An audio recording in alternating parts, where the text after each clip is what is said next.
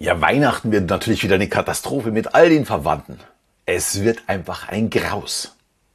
Sind das deine Gedanken für die Weihnachtstage? Dann hast du auch eine sehr gute Chance, dass es auch genau so kommen wird. Das gilt übrigens auch, wenn du sagst, das schaffe ich nie oder ich lerne immer den falschen Partner kennen. Man bezeichnet es als selbsterfüllende Prophezeiung und ist heute mein Thema. Und damit ein herzliches Hallo und willkommen in meinem Podcast und zu die Geheimnisse eines Mentalisten. Mein Name ist Alexander Schelle und ich werde dir meine Geheimnisse verraten für eine erfolgreiche Kommunikation mit dir selbst und auch mit anderen. Ja, beginnen möchte ich mit Henry Ford, meinem Lieblingszitat. Er sagte, egal ob du glaubst, du schaffst es oder du glaubst, du schaffst es nicht, du wirst immer recht behalten. Ja, es war eine wirklich kluge Behauptung von Ford, die mittlerweile auch in unterschiedlichsten ja, Experimenten nachgewiesen wurde. Und ich möchte zur Erklärung den Pygmalion-Effekt nutzen, da die selbsterfüllende Prophezeiung auch von außen Nutzen wie auch Schaden bringen kann. Und gerade für Eltern sehr wichtig ist zu wissen. Oder auch für Chefs natürlich. Ja, der Pygmalion-Effekt beschreibt das psychologische Phänomen, dass die Erwartungshaltung eines anderen das eigene Handeln beeinflusst. Erstmals nachgewiesen wurde das in der Studie an der, an der Grundschule von Robert Rosendahl. Und es wurden mit den Kindern Leistungstests durchgeführt um ihr Potenzial einschätzen zu können. Und den Lehrern wurden dann die 20% besonders hochbegabten Kinder gezeigt, wo man einen besonders großen Leistungssprung im nächsten Jahr vermutet. Natürlich waren das jetzt nicht die besten Kinder, sondern einfach nur der Durchschnitt. Es wurde per Losverfahren entschieden, wer dazu gehört. Aber am Ende des Jahres machten vor allem diese 20% einen besonders großen Sprung in ihre Entwicklung.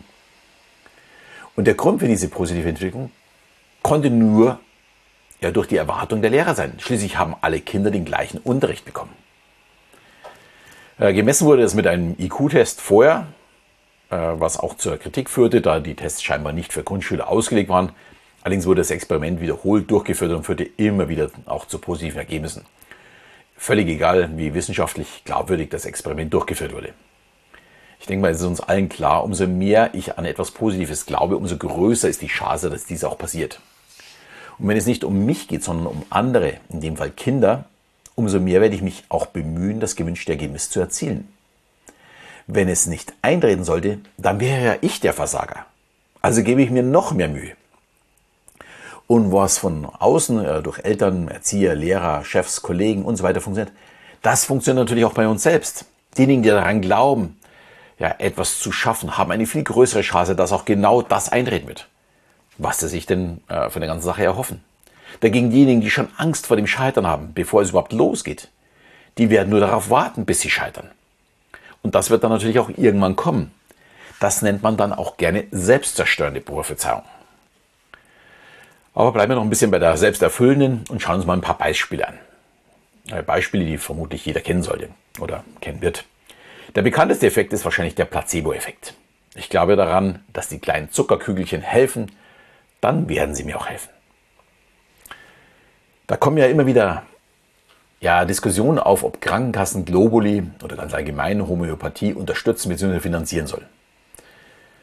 Und ich bin da ehrlich, ich bin da hin und her gerissen. Zum einen ist es natürlich lächerlich, dass sich Globuli-Hersteller mit ihren nicht ja, nachweisbaren Verdünnungsstufen oder wie Sie es sagen, Potenzierungen viel Geld verdienen. Aber andererseits muss man auch sagen, dass der Glaube daran vielen Menschen hilft. Ja, mir stellt sich jetzt natürlich die Frage, hilft es auch, wenn ich es nicht selbst zahlen muss? Auch dieser Schritt hilft denn äh, unserem Unterbewusstsein.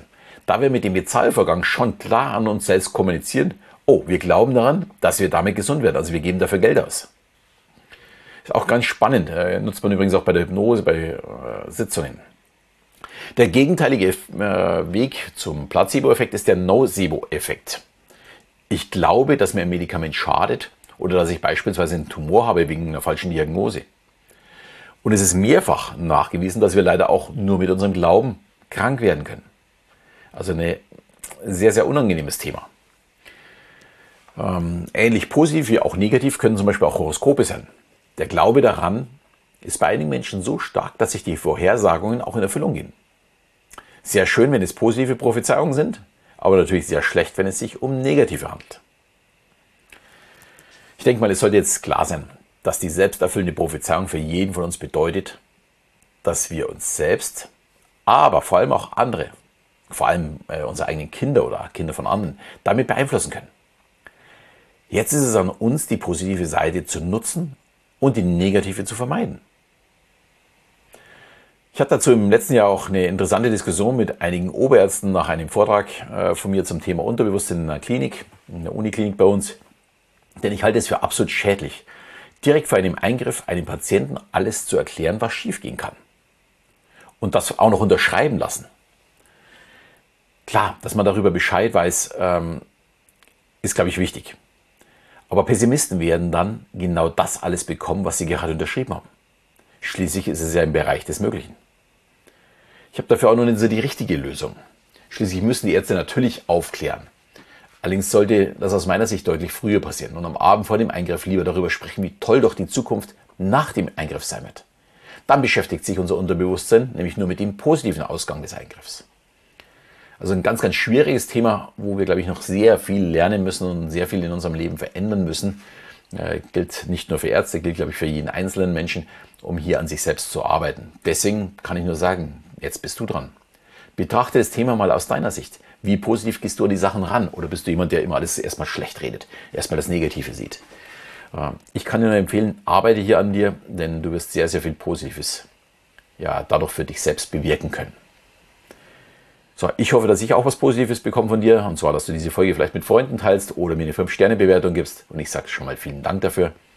Und in diesem Sinne verabschiede ich wieder bis zum nächsten Mal, wenn es wieder heißt, die Geheimnisse eines Mentalisten.